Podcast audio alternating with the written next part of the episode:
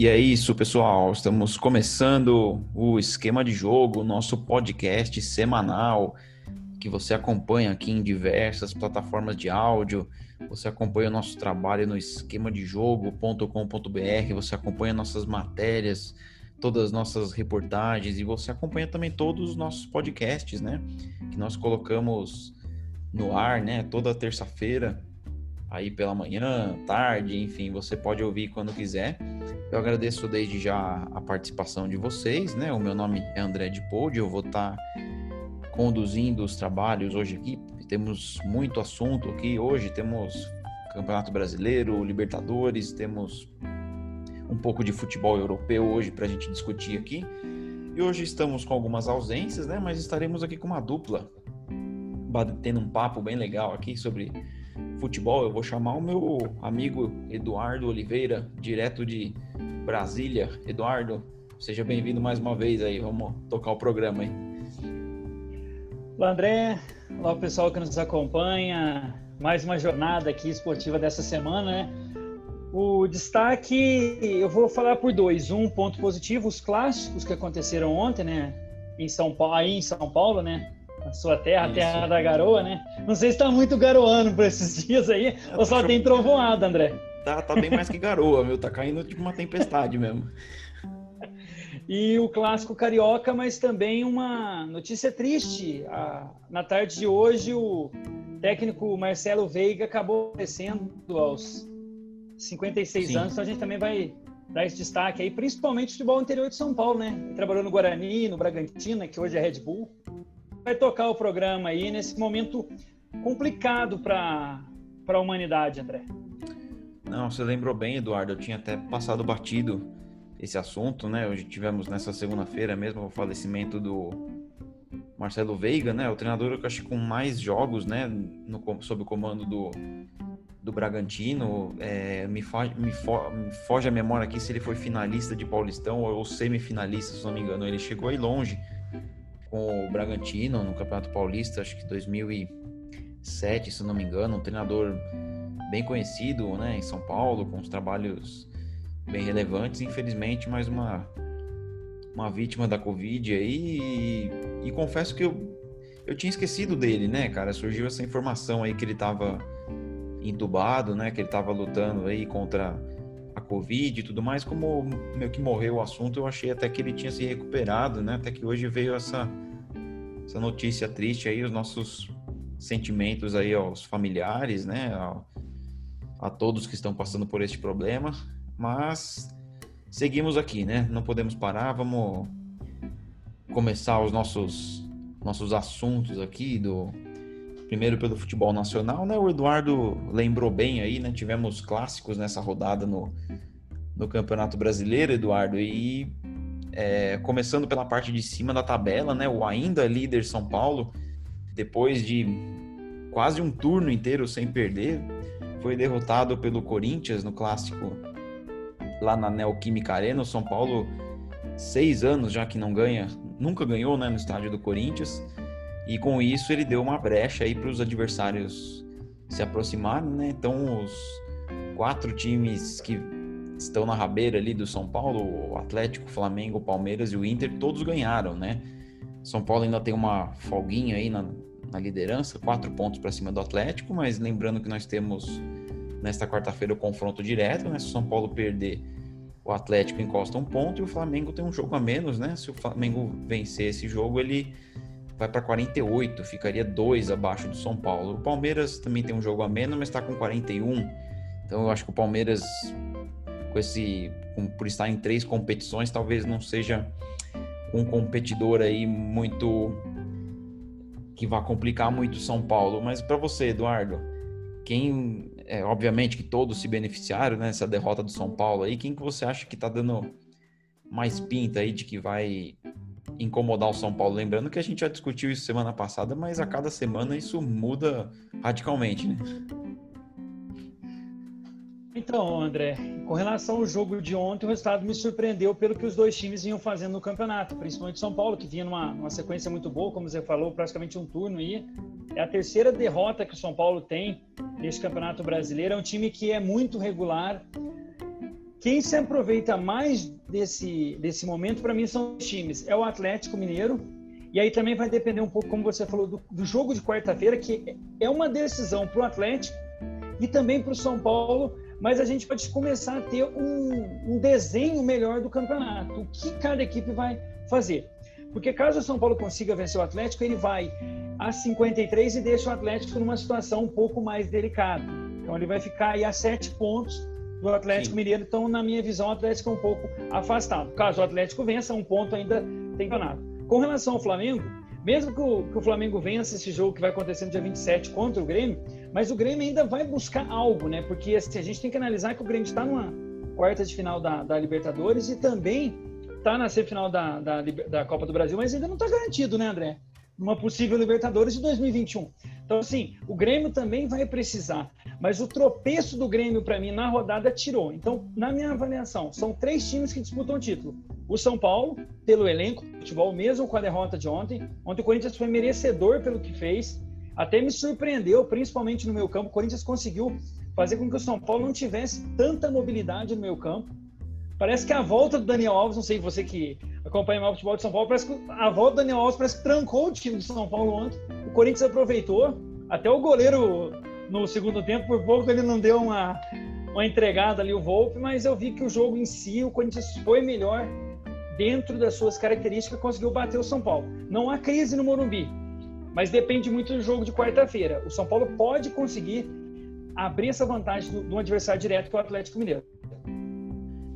É, o, semana passada eu acho que eu perguntei pro Bruno, né?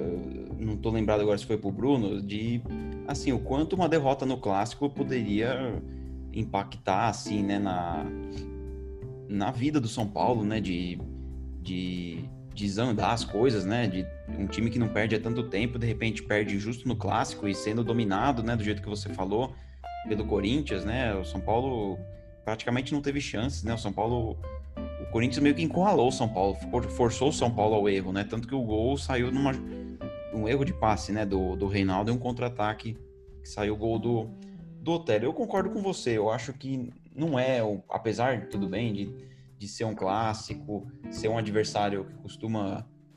É, é o maior rival do São Paulo, o Corinthians hoje, o São Paulo tem esse incômodo aí de nunca ganhar, de nunca ter ganho na arena do Corinthians, tudo isso pesa, né? É algo que deixa o torcedor incomodado, mas eu não, eu não, acho que é motivo para virar uma crise. Agora tem, é o seguinte: se de repente perde para o Atlético, confronto direto, vê o Atlético encostar, de repente na rodada do fim de semana, vê o Atlético passar, inclusive o Flamengo ultrapassar, aí as coisas começam a se complicar. Aí já tem Copa do Brasil na sequência. E eu ia fazer uma pergunta para te deixar numa saia justa aí, Eduardo o que, que você acha que foi pior para o São Paulo? Perder o jogo ou perder o Luciano contundido? Perdeu o Luciano. O Luciano vem fazendo um bom campeonato. o Luciano vem fazendo um bom campeonato e assim, a gente tem que lembrar que apesar do Corinthians não viver uma boa fase este ano, mas é um clássico e, e você sabe, né, André, que no, no, clássico as equipes que às vezes não estão bem na competição, ela consegue equalizar o jogo, até fazer um jogo melhor, né? É, é, é, muito interessante isso. Até, até DVD, a gente tinha que fazer um programa sobre isso para analisar por que os times de baixo conseguem superar os de principalmente em clássicos. Mas assim, a perda do Luciano, quase todo jogo vem fazendo gols, é, vai ser muito sentido para o São Paulo, principalmente num jogo em que o Atlético joga e o São Paulo joga, as oportunidades vão aparecer. Aí tem que saber lados, né? se o Pablo, que deve. Exatamente. Tem que saber se o Pablo agora vai aproveitar a sua oportunidade. Putz, eu ia falar, eu ia falar sobre isso, ainda bem que você puxou o gancho, cara. Como, como o mundo do futebol é engraçado, né? No começo de 2019, se eu não me engano, o Pablo foi contratado a peso de ouro pelo São Paulo, né? O São Paulo venceu a disputa na época com, com o Flamengo, com o Palmeiras, né? Que queriam contratar ele. O Pablo tinha feito um, um baita campeonato brasileiro, uma sul-americana pelo Atlético Paranaense, ele chegou valorizado, né? Mas no São Paulo não vingou até agora, né?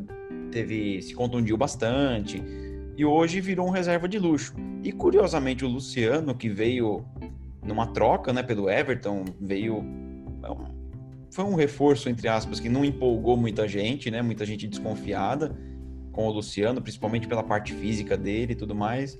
E curiosamente hoje o Luciano é o é o titular, né, indiscutível, e o Pablo é reserva, né? Como, como o futebol prega umas peças na gente. Mas agora é o que você falou, é a chance do Pablo e, assim, todo mundo fala, né? Muita gente fala, ah, como é que vai ser o São Paulo agora?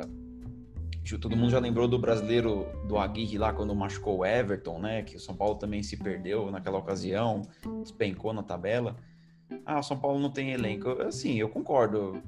Bem, qual que é o time que consegue trocar os, tirar um e põe outro do mesmo nível? É muito complicado, talvez só o Flamengo. Mas, pô, você tem um reserva do nível do Pablo, um jogador tão valorizado, né?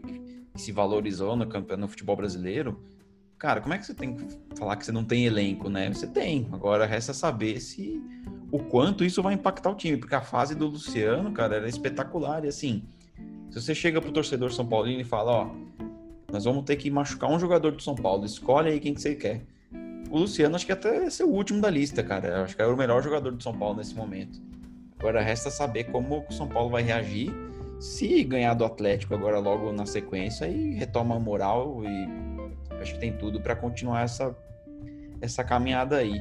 E eu ia te perguntar uma outra coisa, Eduardo, para a gente ir também para a parte. Duas coisas antes da gente ir para a parte de baixo da tabela, até porque não dá para a gente falar de todos os times, né?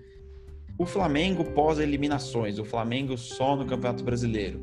Teve duas vitórias aí, tudo bem que não foram adversários dos, dos mais difíceis, né? Mas e essa última pegou o Santos também se poupando aí para para Libertadores e nós temos o Inter, né? Que é, a gente vai falar também daqui a pouco da Libertadores, que o Inter foi eliminado assim, foi uma grande pena, né? Pelo que o Inter jogou em La Bombonera, mas o Inter já se recuperou, vencendo o Botafogo agora e cria-se a expectativa de que o Inter possa crescer um pouco, embora eu acho que para título já tá mais difícil, né, Eduardo? Esses dois assuntos aí para sobre a parte de cima da tabela. Então vamos lá, começando com o Flamengo, foram duas boas vitórias, né, num clássico contra o Botafogo, depois de uma eliminação, e o Flamengo que sempre tem na, nos seus confrontos, quando é eliminado de alguma competição, principalmente competi competições internacionais, enfrenta o Botafogo, sempre o Botafogo era a pedra do sapato, não foi dessa vez. É, eu vejo que o Rogério Ceni está começando a tentar implementar o seu estilo dentro do Flamengo, mas também voltando à característica que era do Jesus, em 2019 de um time mais é, leve e está conseguindo fazer com que o meio campo e o ataque consiga produzir mais do que estava acontecendo com o Domi, né? Porque o Domi, o time além de, de, não, de produzir pouco, principalmente o ataque, porque eu vi uma, uma enquete em que o Gabriel e o Bruno Henrique demoravam acho que três ou quatro oportunidades para concluir em gol juntamente com o Pedro. E agora não, agora aumentou, principalmente depois dessa vitória contra a equipe do Santos no, no domingo no Maracanã. Uma vitória importante, uma vitória que eleva o moral do Flamengo, porque todo mundo começou com aquela crítica e o Rogério foi desclassificado da, da Copa do Brasil, como foi pelo São Paulo. Depois é desclassificado da Libertadores. O time tem essa queda de rendimento, mas consegue nesses dois jogos. Agora, o interessante é como ele vai manter a sequência. Lembrando que agora, Flamengo e Atlético Mineiro, que a gente está falando da ponta, são os únicos times que têm apenas o brasileiro. São Paulo ainda tem a Copa do Brasil, que a gente vai falar mais no próximo programa. Com relação ao Internacional, eu vejo que a vitória foi um pouco de alívio para o Abel Braga. Faz com que o Abel consiga, pelo menos, tentar terminar o ano. O ano que eu falo, não o ano desse ano, porque esse ano é um ano diferente, né? O ano do brasileiro, fevereiro, e tem uma questão, André. Eu estava conversando com alguns colegas do, do, Rio Grande do Sul. Há uma perspectiva, com, é, vai ter eleições agora, como vários clubes aconteceram. Aconteceu no final de semana no São Paulo, no Santos, teve no Corinthians. É, o Galo também, né? Se não me engano. Internacional. É, o Atlético Mineiro também teve. O Cruzeiro teve também mais passado, mas a maioria dos clubes, o Vasco também não se decide, deve decidir nessa semana.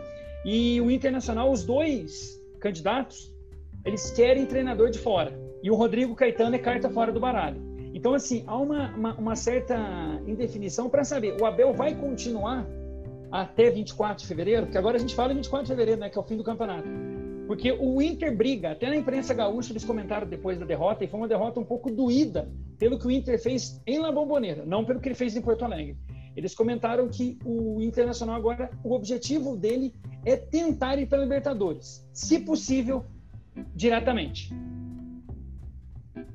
É, e se eu pudesse arriscar, eu não vejo muito, muita luz no fim do túnel pro Abel Braga, né? Eu acho que foi uma, uma contratação que muita gente não entendeu, né? Assim, um estilo totalmente diferente do Kudê, que inclusive, falando do Kudê, cara, o Kudê começou com tudo lá no, no futebol espanhol, né? Acho que tá com três, quatro vitórias seguidas lá no, no Celta de Vigo, cara, e tá reerguendo, né? Que o time tava brigando para não cair.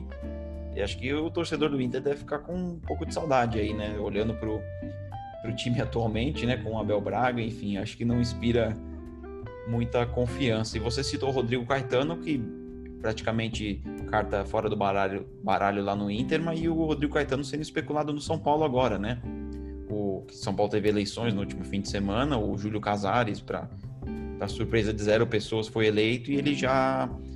Assim, tudo indica que ele não vai continuar com o Raí, só fica a dúvida aí se, se ele vai manter o Raí até o fim da temporada, até fevereiro, até como uma, um prêmio aí, vai pelo Raí ter mantido o Diniz e tudo mais, mas tudo tudo indica que o Raí será substituído, né? Mas vamos partir para, vamos tocando o programa aqui, vamos para a parte de baixo da tabela, Eduardo. A gente tem aqui os quatro últimos, né? Vasco da Gama, o Coritiba, o Goiás e o Botafogo. Você lembrou aí que o Vasco teve um clássico, né, nesse final de semana contra o Fluminense, conseguiu um empate ali no no fim ali, nos minutos finais com o gol do Cano, né? Mais uma vez o Cano sendo uma das poucas coisas boas desse Vasco. Eu eu confesso que eu tô numa dúvida aqui, Eduardo. O Curitiba, o Goiás e o Botafogo eu não vejo muito muito para onde correr não, né? Com todo respeito a esses três clubes, aos seus torcedores. Agora eu fico numa dúvida entre o Vasco ali é, na pontuação tudo bem, ainda tá ali perto, mas eu não consigo, eu acho que o Atlético Paranaense não vai ser rebaixado. Eu acho que tem um futebol um pouco melhor que esses. Agora, Esporte, Bahia e Vasco, eu acho que são três clubes que disputam essa última vaga aí. Que, que você pensa? Quem que tá com mais cara de rebaixado? Porque tá duro, né? O esporte, tudo bem, o esporte até ganhou essa última rodada. Mas o Bahia e o Vasco tá um negócio bem complicado, né?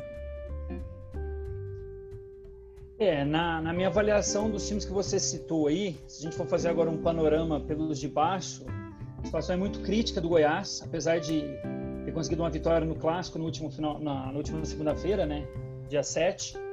Venceu o Atlético Goianiense, depois fez um jogo até duro contra o Grêmio. O Grêmio não conseguiu vencer no, no sábado. E assim, a gente não vê uma perspectiva, porque com 20 pontos, o Bahia está com 28, então são três rodadas. Então, ou seja, ele tem que ganhar três jogos, torcer para que Bahia não ganhe, torcer para que Curitiba não ganhe. Eu vejo que essas três equipes, Curitiba, como você falou, Botafogo e a situação começa a se complicar principalmente pelo que o Botafogo fez, que ele fez até um jogo digno no, no primeiro tempo, acompanhar a partida depois de um lance um pouco infeliz do seu jogador, para não usar outra palavra, né? Porque não tem, não tem o que, que falar. o? Botafogo né? é, é difícil a gente falar, julgar o cara. É um lance assim que deixou o Botafogo numa situação muito delicada. E, e agora, no, na próxima rodada, o Botafogo e o Curitiba ele fazem um jogo, não é de seis pontos, é um jogo de quem assim vencer, André, ainda tem uma, um certo respiro. Falando um pouco para cima, o empate ontem do, do Vasco, o Vasco ganhou um ponto pelo que fez durante o jogo. E o Fluminense, na minha avaliação, ele perdeu esses dois pontos. Porque o Fluminense fez um bom primeiro tempo. E no segundo tempo, time que quer brigar por Libertadores, independente se o time é bom ou não no papel, o Fluminense está fazendo um, um, belo trabalho, principalmente a, com o Odair, muito criticado, mas conseguiu levar e agora está com o Marcão. Mas eu vejo que esse gol do Vasco, o Fluminense pecou no segundo tempo de não atacar. O goleiro do Vasco não fez uma defesa. A única que ele fez estava impedido. Então, assim, Vasco, Bahia e Esporte. O esporte, para mim, tem um ponto um pouco mais positivo. Mesmo a gente não gostando, ele tem um padrão de jogo com Jair Ventura. Você não pode gostar, mas ele tem um padrão. O esporte sabe jogar, sabe o que ele quer no campeonato e sabe o que ele pode fazer no campeonato.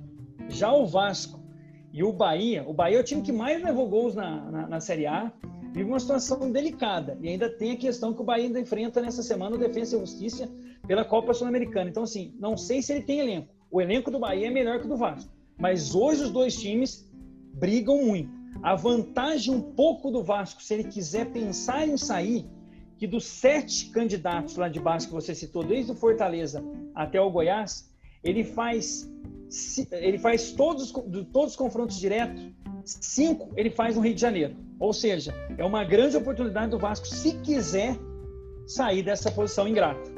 Mas isso vem, que, como a gente falou no último, no último programa, até o Bruno comentou, pô, o Vasco vem por, por erros de administração, mas tudo fora de campo. É um elenco muito mal montado do Vasco. Você não vê o Vasco jogando. Ontem ele conseguiu um gol num erro do Fluminense. É, o Vasco, a impressão que dá é que vai ter que confiar nos argentinos, né? Os argentinos é o, é o pouco que tem ali que dá para você ter um pingo de esperança, né? Apesar do Léo Gil também tá sendo bem constante, né? Mas assim, ainda é uma das poucas cabeças pensantes ali do time do Vasco. E você citou que o resultado foi ruim pro Fluminense, é aquela coisa, todo time eu acho que chega no fim do campeonato e, e lamenta algum ponto que perdeu. Ah, se não fosse aquele jogo, se não fosse aquela derrota. Eu acho que pro Fluminense esse jogo vai ser um daqueles jogos que, que vai chegar. O, o time vai chegar no fim do campeonato, a torcida vai chegar no fim do campeonato e vai falar: putz, aquele empate com o Vasco, né? Aos 47, o time tava ganhando, perdeu, tomou um empate, enfim, eu acho que pro torcedor do Fluminense ficou um gosto bem amargo. O Bahia, você citou, cara, é uma coisa muito impressionante. O Bahia jogou com o Palmeiras, né, sábado no Allianz Parque. E o Palmeiras com um time bastante modificado, né, com, algum, com alguns jogadores sendo preservados também, alguns desfalques. Com 30 segundos de jogo, o Bahia teve uma finalização, uma boa defesa do Everton. Até os 10 minutos de jogo, você falava, nossa, o Bahia até que tá, tá complicando o jogo aí, né? Talvez o Bahia arranque alguma coisa daí. Cara, você vai pra, pra cozinha pegar um copo d'água, você volta, já tá 2 a 0 pro Palmeiras. Acaba o primeiro tempo 3 a 0 pro Palmeiras. E você olha depois os gols, assim. Parece que os caras do Palmeiras não fizeram nem muita força, assim, pra fazer os gols, né? Parecia que estavam brincando, né? De videogame, né? O Bahia até que tem, você até citou, tem, ele tem bons nomes no papel, né? Ele tem o Anderson Martins na zaga, ele tem o Douglas, que é um bom goleiro, tem o Juninho, que era zagueiro do Palmeiras, tem o Elias, tem o Rodriguinho, tem o Gilberto, mas assim, o time não engrena, né, Eduardo? Parece que tem. Jogaram um monte de medalhão ali, mas. Enfim, é um trabalho bem esquisito do Mano Menezes, né? É, um trabalho assim que não, não, não. parece que o time não dá uma continuidade, né? Eu até pensei quando o Mano chegou no Bahia ia conseguir e tal, fez alguns jogos até bons, mas assim, você vê que é um time muito. que oscila demais, mas oscila para baixo, né? É, eu vi um jogo dele também, é, que era o Mano com, com, o Vasco, que o Bahia até jogou bem, fez 3 a 0 Falou, pô, acho que o Bahia esse ano pelo menos não vai brigar, né? Vai brigar lá em cima. Mas, infelizmente, o Bahia briga lá embaixo. Eu vejo que desses três aí é Bahia e Vasco. Até o Bragantino, que estava lá embaixo, conseguiu boas vitórias e parece que o time agora já consegue um padrão melhor de jogo. Mas os três lá de baixo eu vejo muita dificuldade, André. É, é isso. O Bragantino, o Bragantino no papel ele tem time, né? Que é um, é um o, o Bragantino fez muitas contratações, mas parece que demorou para engrenar, né? Parece que ele tá agora que ele tá engrenando para fazer o suficiente para se manter na primeira divisão, que eu acho que tá de bom tamanho, né, para um primeiro ano. Mas vamos falar de Libertadores agora, Eduardo. A gente teve. Posso só dar uma, oh. uma, uma informação interessante? Manda bala.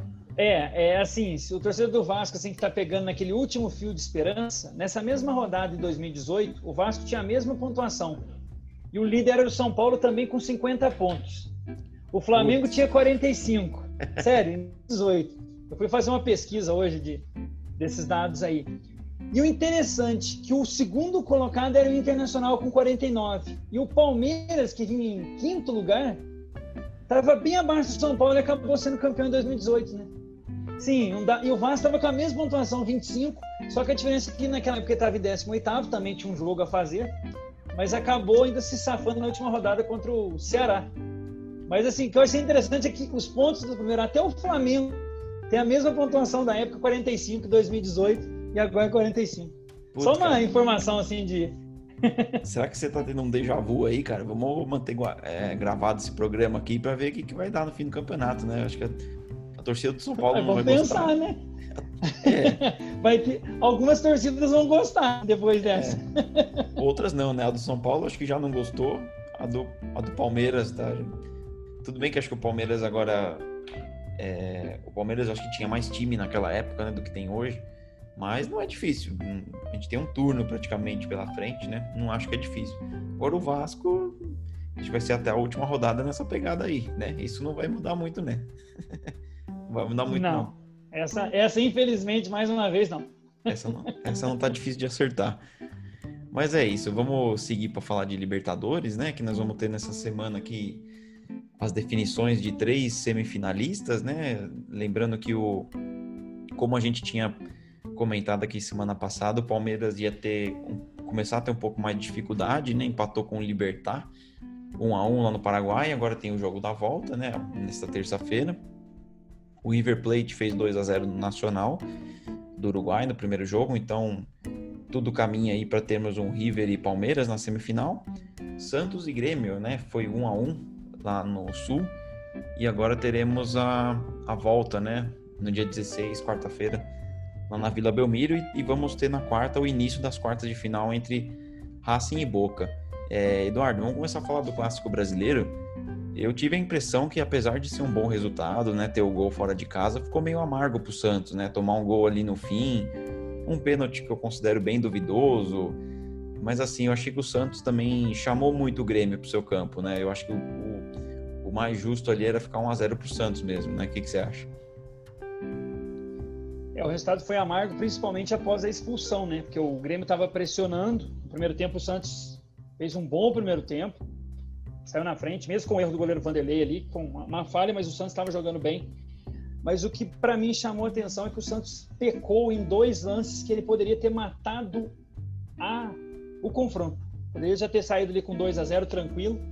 E aí depois da expulsão do, do Pituca ali, o time ficou sem um jogador na defesa e aí aconteceu o pênalti. No começo também, da, na, no lance, na hora, eu não consegui também, André, ver. Aí depois, por outras câmeras, que você consegue dar a assim, olha, pode ser que seja marcado. Sabe aquela foi, coisa assim que... E, foi, é... e, e, sobre o Pituca, foi uma expulsão muito besta, né? Ele deu um chutão na bola, Sim. já tinha amarelo, né? E assim, tirando isso, eu vejo que o Santos é, tem o fator casa, né? Agora, para para tentar decidir, apesar que ele não consegue fazer bons jogos em casa, vídeo a partida contra a LDU, né, que conseguiu a classificação jogando no Equador. Mas eu, eu ainda apostaria, se fosse né, para colocar assim alguém em disputa, eu vejo o Santos um pouco à frente do Grêmio. O Grêmio vai naquela do copeiro, né, da Libertadores, da raça. Mas o Grêmio não jogou bem, não. O Grêmio não vem jogando tão bem. Eu acompanhei dois, três jogos. O, contra o Vasco eu nem considero que parecia um trem de luxo, né? Mas contra o Santos e contra o Goiás, o Grêmio com muitos desfalques, principalmente o Jean-Pierre. É, quem tentou ali foi o Matheus Henrique, mas o Grêmio teve muita dificuldade para vencer o Goiás, né? Então, assim, o jogo de quarta-feira está aberto o confronto, mas eu vejo o Santos com a possibilidade de alcançar essas semifinais, André. É, estamos na mesma, na mesma pegada. E falando do, do Palmeiras, né? O Palmeiras também conseguiu um bom resultado, né? Por conta do, do gol fora de casa, mas é aquilo que a gente comentou, né? Não ia ser um delfim da vida, né? O Palmeiras sofreu com, com a bola aérea do Libertar, né? Tanto que o gol saiu dessa maneira, enfim. Um a um, eu acho que é um. Esse negócio de ter a vantagem do 0 a 0 é algo que muitas vezes nem se concretiza, né? Você acha que o Palmeiras continua sendo favorito? Sim, da, vejo que o Palmeiras pode conseguir essa classificação do, contra o Libertar, apesar que no jogo de, do Paraguai o time argentino ainda teve uma bola na trave né, no último lance. Por pouco o Palmeiras ainda não sai para derrota. Sim. Então, assim, eu vejo o Palmeiras com é uma grande né? possibilidade. Né? Você é, falou time argentino ali, o time paraguaio. É, é, perdão, desculpa. É, eu já estou pensando num, num, confronto entre Palmeiras e River, deve ser isso. Já está classificando o assim, Palmeiras, já.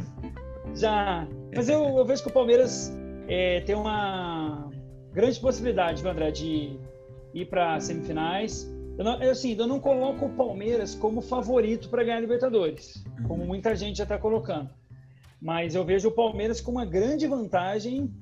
E assim, se for dentro dos meus prognósticos, se eu não errar, para mim pode, deve dar Palmeiras e River, Santos e Boca. Ou seja, vai ser um confronto paulista brasileiro contra argentino, né? É, e, e você, é bem isso. E você citou o Boca, né, cara? Me lembrou muito final dos anos 90, começo dos anos 2000, né? O Boca jogando mal, perdendo o jogo, mas indo para os pênaltis e ganhando os times brasileiros, né? Tantas vítimas, né, que tivemos aí, nem só nos pênaltis, né, mas, mas em cruzamento de Libertadores, né, tivemos o, o Santos, o próprio Palmeiras, nem né, se fala, Paysandu, Cruzeiro, o próprio Corinthians, Grêmio. o Grêmio, enfim, me lembrou muito essa situação, né, de o adversário é melhor, consegue ganhar o jogo, consegue levar para os pênaltis, mas o Boca vai lá e, e arranca a classificação, né? O Boca parece que tem uma coisa especial também com, com a Libertadores, né? Puta, vai ser uma, duas semifinais bem legais, né? Assim, é, independente de quem passe, né? Vai, vai que a gente tenha, sei lá, Grêmio e Racing, Santos e Racing também, acho que vai ser bem interessante. Mas River e Palmeiras, acho que é uma final antecipada é uma vai ser jogo duro pro Palmeiras, né? Você quer arriscar palpite aí? Ah, você já falou, né? Você acha que vai dar Santos e Boca, né? Na semifinal. É, eu, eu vejo que nesse confronto deve dar Santos e Boca. Lembrando que o primeiro jogo do, do Racing e Boca é quarta-feira, né? Isso. É o primeiro confronto, teve a morte do Maradona, esse transferiu o jogo. Então, assim, a, o, o, adversário do, dos brasileiros, né, ou do Santos ou do Grêmio, só vai sair no dia 23, Isso. na outra semana. Véspera, Mas, assim, véspera da véspera do Natal, né? Isso. Então a gente vai ter antivéspera de Natal, antivéspera de Ano Novo. Esse ano o pessoal também vai gostar de jogar futebol. É. Mas assim, eu, eu, vejo que deve dar. O, o Palmeiras vai passar. Sim, não vai ser como você falou, né? não vai ser um Delfim que vai chegar e golear. Mas ele deve construir uma boa vitória contra o Libertar, vai passar. O River também fez um placar muito interessante, no 2 a 0 condicional, sabendo que tem a questão do gol qualificado. Fizer sim, um sim. gol ali, o Nacional vai ter que fazer quatro. Na outra chave, eu apostaria o Santos e o, Boca. Sua visão, você quer, você quer palpitar, você quer esperar? Ah, eu, eu vou muito na sua, assim. Eu acho que não. É, o, o mais imprevisível para mim é o Santos e Grêmio, né? Esse é o que eu tô mais na dúvida. Vai depender muito, acho que, de como o Grêmio vai chegar. Se o Grêmio chegar todo desfalcado, como muitas vezes tem chegado, eu acho que vai ficar um pouco complicado. Apesar que o Santos também é um time que está sofrendo muito esse ano, né, com desfalques e tem se virado muito bem. Eduardo, podemos finalizar assunto futebol brasileiro? Podemos ir ou você quer, você quer fazer mais algum comentário? Não, não. Pode ir. Tocar então, o programa. Vamos lá, vamos falar de futebol internacional agora. Vamos falar de Champions League, que nós, nessa segunda-feira, né, dia 14, nós tivemos os sorteios né, das oitavas de final que vão acontecer só lá. Em, os jogos vão começar só em fevereiro, então ainda tem muito tempo, mas a gente já começa a, dar uns palpites aqui. Até lá a gente sabe que muita coisa pode mudar. Nós vamos ter RB Leipzig e Liverpool, Barcelona e PSG, que provavelmente são um dos grandes confrontos aí. Lei do ex aí, Neymar contra o Barcelona. Vamos ter Sevilha e Borussia, Borussia Dortmund, né? Porto e Juventus, Atlético de Madrid, Chelsea, Lazio e Bayern, Atalanta e Real Madrid, um confronto interessante. E o outro, Borussia, né, o Mönchengladbach, enfrentando o Manchester City. O Eduardo, não sei se você concorda comigo, a expectativa principal aí, eu acho que é pelo reencontro do Neymar com o PSG. A gente ficou um pouco assustado com essa última contusão do Neymar aí, uma entorse que ele sofreu aí no Campeonato Francês após uma entrada do também brasileiro Thiago Mendes. Mas a, a princípio as notícias são boas, assim. Parece que ele não. Os primeiros exames não, não mostraram nada de muito grave. Ele deve perder acho que poucos jogos, enfim, eu acho que até fevereiro é o suficiente para ele voltar e reencontrar o Barcelona, o Messi e tudo mais, né? O que, que você acha? É, o principal confronto né, dessas oitavas de final da, da Liga dos Campeões foi sorteado na manhã da segunda-feira. Jogo interessante, em 2017 tivemos aquela chamada, os espanhóis adoram usar esse termo, né, André? A remontada, né? Em Paris foi 4 a 0 e aí a, em Barcelona, a equipe fez 6 a 1 numa partida brilhante do Neymar. Ali acho que até o Messi se rendeu a ele, né? Naquele 6 a 1 E ah, agora demais, o Neymar. Oi? Aquele dia foi demais, assim, né? Uma coisa inacreditável. Né? E assim, o, o jogo também é. Agora o Neymar do lado do, do Paris Saint-Germain, o Paris que fez a, a final da, da temporada passada, né? 2019-2020 Neymar fez bons jogos, principalmente nas oitavas, nas quartas, na semi. Na final não, não fez, apesar que o jogo da final foi bem abaixo das expectativas entre Bayern e Paris. Mas assim, é um jogo muito esperado e assim, já tem aquelas pequenas brincadeiras, né? Porque o primeiro confronto entre o Barcelona e o, o Paris Saint-Germain é numa terça-feira de carnaval, ou seja, o Neymar não deve estar aqui no Brasil, né? Apesar que também não vai ter carnaval, né? Então Essa foi maldosa, né? Cara, se não tivesse a pandemia é, mas... aí, eu, putz, eu não sei se a gente ia ver o, o Neymar, Neymar em campo. É então, a partida acontece no dia 16, né?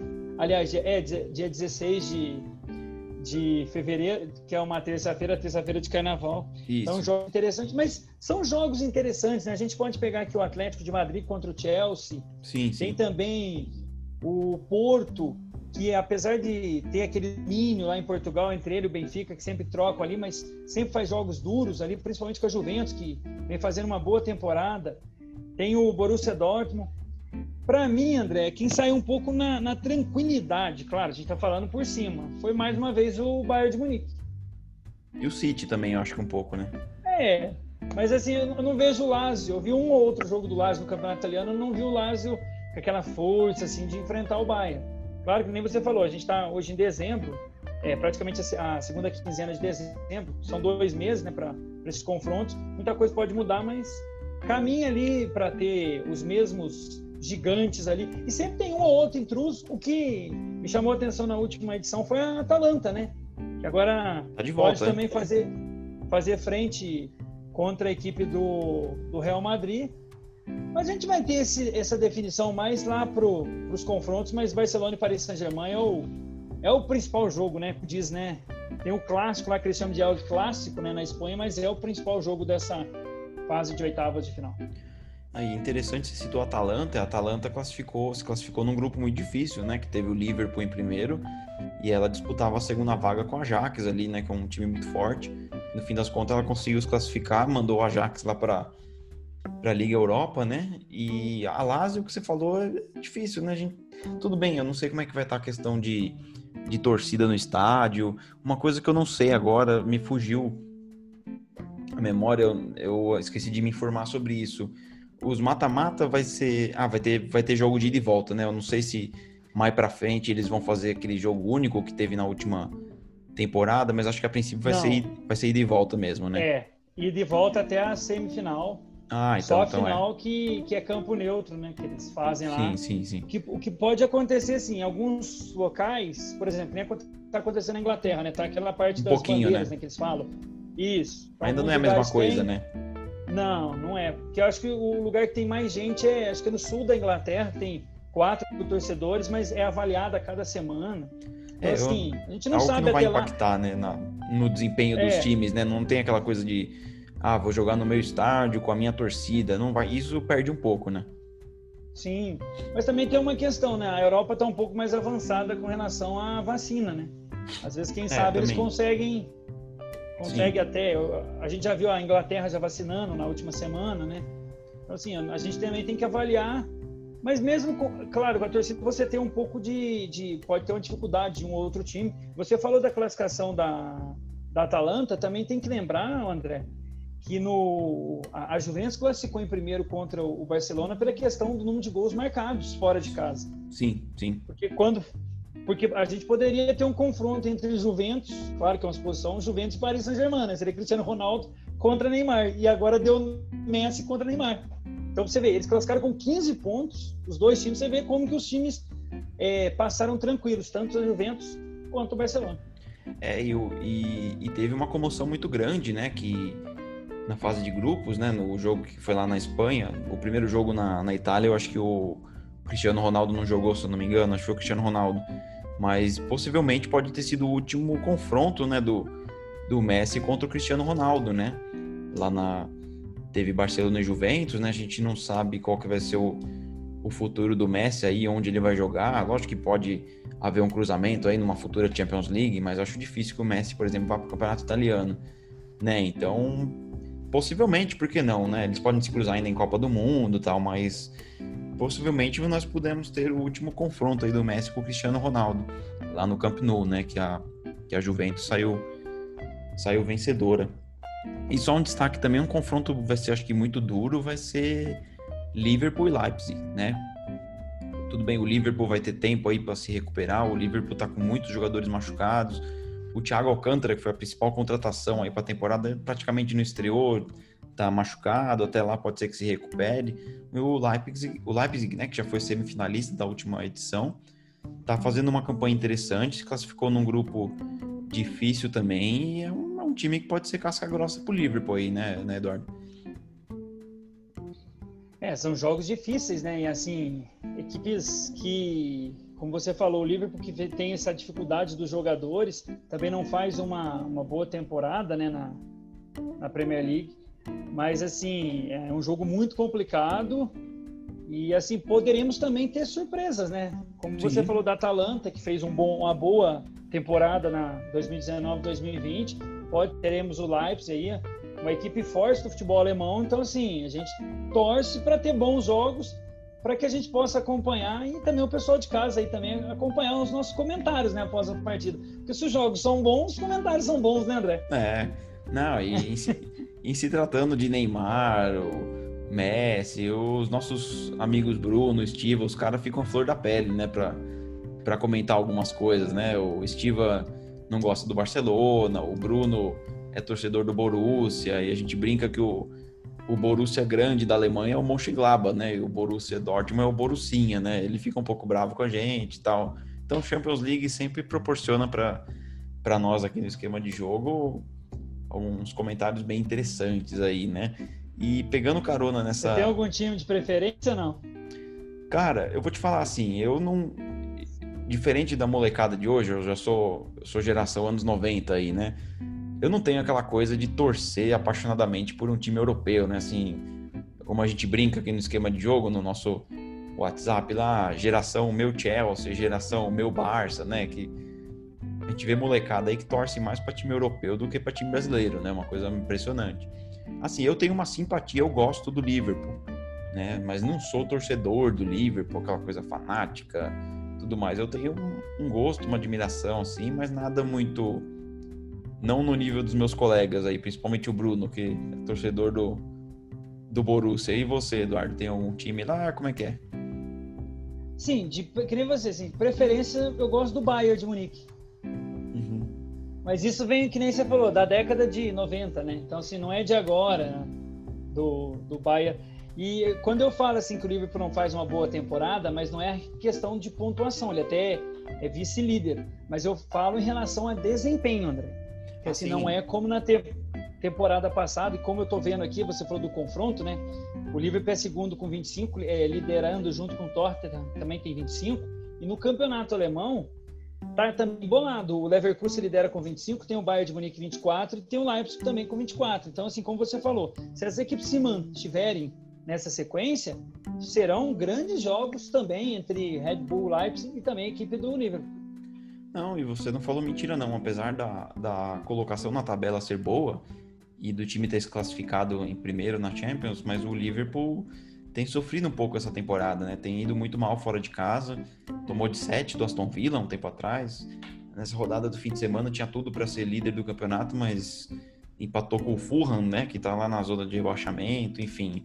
É um time ainda que tá oscilando bastante. E, e tivemos também, né, o sorteio da do, da fase 16 avos da Liga Europa, né? Que é a segunda competição mais forte, né? Da, da Europa. E nós, o legal da Liga Europa, né? Que o, o Estiva brinca, ele chama o campeonato de Ninguém Liga Europa. Eu acho que é uma maldade dele, porque nós temos time muitos, times muito interessantes, né? Geralmente o, os, o, os terceiros colocados da, da fase de grupo da Champions vão para a Europa League e tornam o campeonato ainda mais atrativo. Então nós temos equipes como Manchester United, o próprio Tottenham, o Leicester, o Milan, o Leverkusen, que você falou que é o, que é o primeiro colocado do futebol alemão, nós temos a Roma, enfim, o próprio Ajax, Benfica, Arsenal. Então é um campeonato muito interessante, né? Eu vou dar um. Só falar aqui os confrontos rapidamente. Nós vamos ter Real Sociedade e Manchester United, Wolf, Wolfsberg e Tottenham, Olympiacos e PSV, outro confronto interessante também. Slavia Praga e Leicester. Young Boys e Leverkusen. Estrela Vermelha e Milan, né? Um, um confronto bem tradicional aí. Nós temos o Dinamo Dresden contra o Clube Brugge, o Braga contra a Roma, o Krasnodar contra o Dinamo, o Lille contra o Ajax, um, um confronto interessante entre, interessante entre Luiz Araújo contra o Anthony e o David Neres, né, jogadores da base do São Paulo. Teremos Benfica e Arsenal, Molde contra o Hoffenheim, Tel Aviv contra Shakhtar Donetsk, o Antwerp contra o Rangers, que é da Escócia, que é dirigido pelo Gerrard, né, que é um time muito interessante também, Granada contra o Napoli e o RB Salzburg contra o Vídeo Real. Então, Eduardo, são confrontos pesados aí, né, na Liga Europa. Eu, diria que é quase uma Champions League aí, né? É, tem jogos muito interessantes, né, como você citou aí. Não, é, é assim, é aquilo que acontece, né? Uma equipe que também não foi muito bem foi o United, né? Esse ano na, na Liga. Decepcionou. Então, assim, é, o United decepcionou. Eu acompanhei o clássico no clássico de Manchester no último final de semana. Também o jogo foi bem fraquinho, abaixo da, da, da, expectativa, né? Pelo que os times podem mostrar. Mas é, reflete muito o que foi o Manchester, né? Ele teve uma, algumas vitórias interessantes, né? Por exemplo, na estreia, vencendo o Paris o Paris Saint-Germain em Paris. Eu até pensei, pô, conseguiu uma vitória interessante, vai, vai engrenar, né? Tá... É, aí depois teve um tropeço na, na Turquia, perdeu 2 a 1 um, depois tropeçou contra o próprio Paris Saint-Germain, só que aí em casa, e não conseguiu a vaga é, na última rodada. Assim, são Perdeu pro Leipzig, né, a vaga. É, perdeu pro Leipzig. Então, assim, situação muito ruim que aconteceu com o Manchester, que é uma equipe tradicional do futebol inglês, que é tradicional na Liga dos Campeões, e vai disputar a Liga. Muita gente chama de segundo escalão, mas como você falou, tem jogos muito interessantes. E assim, se fosse tão ruim, algumas TVs não comprariam, né, André? Eu é. tenho mais ou menos esse pensamento, entendeu? Para mostrar para o Brasil. E era mais ou menos igual a Sul-Americana, né? A Sul-Americana também era um campeonato meio que os times brasileiros entravam para ser eliminado, mas depois que passou até a vaga para Libertadores, mudou um pouco a visão, né? E a Liga Europa também, né? O campeão vai para Champions, isso dá um peso para a competição, né? Sim, e só uma informação: a, próxima edição da Copa Sul-Americana, para que ela possa ser vendida, principalmente no Brasil, né? Que é o principal mercado aqui do, da América do Sul, ela vai ser estilo Libertadores. Ela vai ter uma fase pré-eliminatória, depois vai ter grupos e assim sucessivamente, como é a Liga Europa, né? Que também tem a fase preliminar, tem fase de grupo, depois tem um sorteio. E lembrando, como você falou, é 16 avos, eles fazem confrontos, né? Porque a da Liga dos Campeões da Europa, os jogos acontecem entre os dias 17 de fevereiro, 16 de fevereiro a, a 17 de, de março. E aí, na Liga Europa, tem um sorteio no dia 26 de fevereiro, após esses confrontos, que vão acontecer nos dias 18 e 25 de fevereiro, para as oitavas de final, e aí eles se igualam. A final é no dia 26 da Liga Europa e dia 29 de maio a final na Liga dos Campeões. É, é isso aí. E, e, eu, eu, e você gostou desse novo formato da, da Sul-Americana? Dessa proposta? Sim, porque assim, vamos dar um exemplo dos brasileiros, só sobrou o Bahia, né? Então, só. assim, para TV, não, não tem aquela. Os times é, caem fora muito cedo, né? Exato, por exemplo, na primeira fase, quatro times brasileiros caíram, né? Foi o Atlético, Fluminense, o Goiás. Ou seja, então, assim, é, com esse tipo de competição, você dá um pouco mais de, de disputa, né? Porque o time, pelo menos um que cair na fase de grupo, vai fazer seis jogos. Sim. E aí a TV consegue comprar, né? É, mais dinheiro para os clubes, é, tudo bem, não sei se a gente já vai ter torcida, mas é mais bilheteria, é, patrocínios, patrocínios, né? É interessante a proposta. É, eles estão querendo fazer os. A Comebol quer fazer os moldes do que a UEFA faz, né? Os jogos da Libertadores, eles estão com planejamento de pôr as terças e quartas-feiras e na quinta-feira ser só os jogos da Sul-Americana, como acontece na, na Liga Europa. Sim. Só que parece que há uma, uma discussão, porque os jogos da quinta-feira são da, da empresa, né? De, do, não sei se pode Sim. citar, né? Mas é o. pode, pode é o, é o, Facebook, e aí eles estão entrando em negociação para que é, canais aqui do Brasil, principalmente, possam adquirir essa competição. É... no Facebook é difícil assistir o jogo, né? Não, é difícil. Eu sei que o pessoal que narra lá no Facebook puxa a sardinha, fala, não, que é o futuro, tudo mais. Até que pode ser, mas, cara, não, não dá, não é a mesma coisa, né, cara? Todas as vezes que eu tentei assistir pelo Facebook, não rolou, cara, não rolou, não dá. Enfim, precisa ter, precisa da TV nesse momento precisa, né? Por favor, né? Sim. É, por exemplo, no final de semana teve um confronto, não tem a ver, mas você vai entender o meu comentário. É, foi o Campeonato Brasileiro entre o Atlético Paranaense e o Atlético Mineiro. Eu consegui ver o jogo pelo Instagram. Puta, é terrível, e sem, cara. E sem, transmi e sem transmissão. Não, eu, eu vou te dar outro exemplo. Semana passada, eu, na minha ingenuidade, eu tinha esquecido desse detalhe aí. Eu procurando um canal para assistir Boca e Inter, cara. E só tava passando na tal Comebol TV. Falei, ah, não é possível. É. Que tempo é esse que a gente tá vivendo? Não é possível, cara. Eu, trocentos canal de esporte que a gente tem na TV a cabo, eu, pô, eu não consigo assistir o jogo. É. a gente vê pelo conta das eliminatórias, né? O Brasil jogou com, com o Uruguai, aí Nem não tem como jogo. passar, né? É. Não, não, e aí, é ridículo. É, do, do, do, Peru a TV Brasil conseguiu, né? Até Foi. o narrador ficava mandando um abraço pro excelentíssimo senhor presidente da República. Mas isso é outra mas, mas assim, se não é a TV Brasil, também não tem, né? Apesar é, cara, de também ter, era tem outro ponto só. Oi, pode, pode, pode completar, desculpa. É, é, assim, tem um outro ponto da TV Brasil, a gente brincou com relação de mandar abraço, mas assim, eles estão divulgando o futebol, principalmente aqui para o Distrito Federal, que a gente acompanha agora se soubou o brasileiro, o Gama acabou sendo eliminado pelo Goianese no final de semana, mas assim, eles estão passando os jogos, né, pela TV Brasil para todo o país. Então, assim, é bom divulgar a Série C, a Série D, principalmente para essa região, que o Centro-Oeste, que faz tempo que não tem um é time opção. na elite, é, até a Bandeirantes agora está passando os jogos da, da Série C, que está entrando em reta final. É que nem você falou, o jogo da TV chama, né? Chama, agora, é diferente. Facebook, Instagram é difícil, né, você acompanhar. Não, e você citou um pouco o, o, presidente, né, entrando no aspecto um pouco político aqui, uma das promessas ah. de campanha do Bolsonaro era extinguir, né, a, a EBC, né, a TV Brasil, mas acabou voltando atrás, mas já que voltou atrás, então torne o negócio atraente, né, não aquela coisa só para ficar divulgando coisa do governo, né? Pelo menos incentivo aí, né? O futebol, né? Dar uma oportunidade pra, de transmissão, né? Pelo menos isso. É, né? Ontem também eles transmitiram é, futebol de areia, raiz, aqueles jogadores antigos que antigamente a Rede Globo fazia de manhã. O Júnior, então, assim, né? é, eles estão transmitindo agora também é, futsal, que é a liga tem uns jogos interessantes, então que nem você falou. Já que é do povo, né? Porque a TV não é do presidente, você né? tem que lembrar disso. É do a povo. TV é do povo, então passa alguma coisa pro povo, né? É. Compra todos os jogos da seleção e passa lá mesmo que manda abraço, gente. Pelo menos é. todo mundo assiste. Se ele garantiu o futebol, o abraço é o de menos, né? é verdade. Pode mandar abraço pra todo mundo, né? Passando o jogo, tá bom. Qualquer coisa põe no mudo e a gente só assiste, né? Exatamente. Mas, cara, só pra. A gente tá no fim do programa, mas a gente citou essa questão da Sul-Americana e da Libertadores. Eu lembro quando os mexicanos jogavam a Libertadores, eu achava tão interessante, apesar de ter a questão da distância e tudo mais, mas o campeonato ficava mais forte, né, com os mexicanos, né?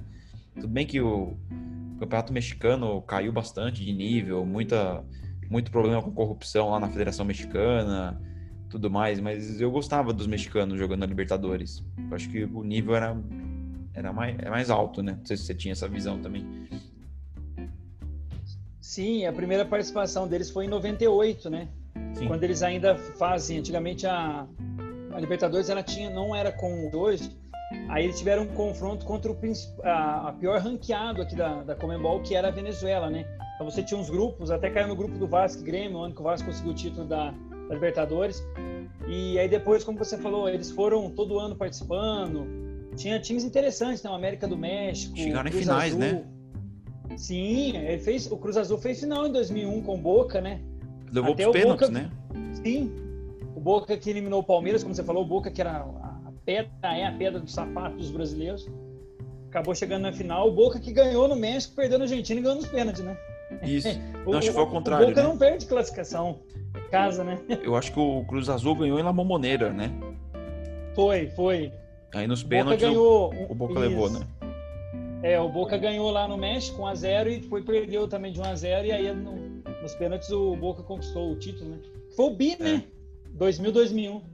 Foi, foi. 2000 em cima do Palmeiras, 2001 em cima do Cruz Azul. E mais tarde teve o Chivas, né? Que semifinalista em 2005, em 2006 e finalista em 2010, né? O Chivas por um tempo era a base da seleção mexicana, né? Praticamente. Sim. A única coisa que eu achava Mas você ruim... sabe por que, que eles saíram, né? Eu não lembro. Os mexicanos, você disse? Eles, é, eles, eles saíram primeiro porque é o seguinte... toda final que eles faziam, vou dar um exemplo que nem você falou a respeito aí do Boca e o Cruzado. É isso que eu ia falar. Boca já estava no Mundial. Eles não tinham vaga no Mundial, Então, exatamente. Eles... Não.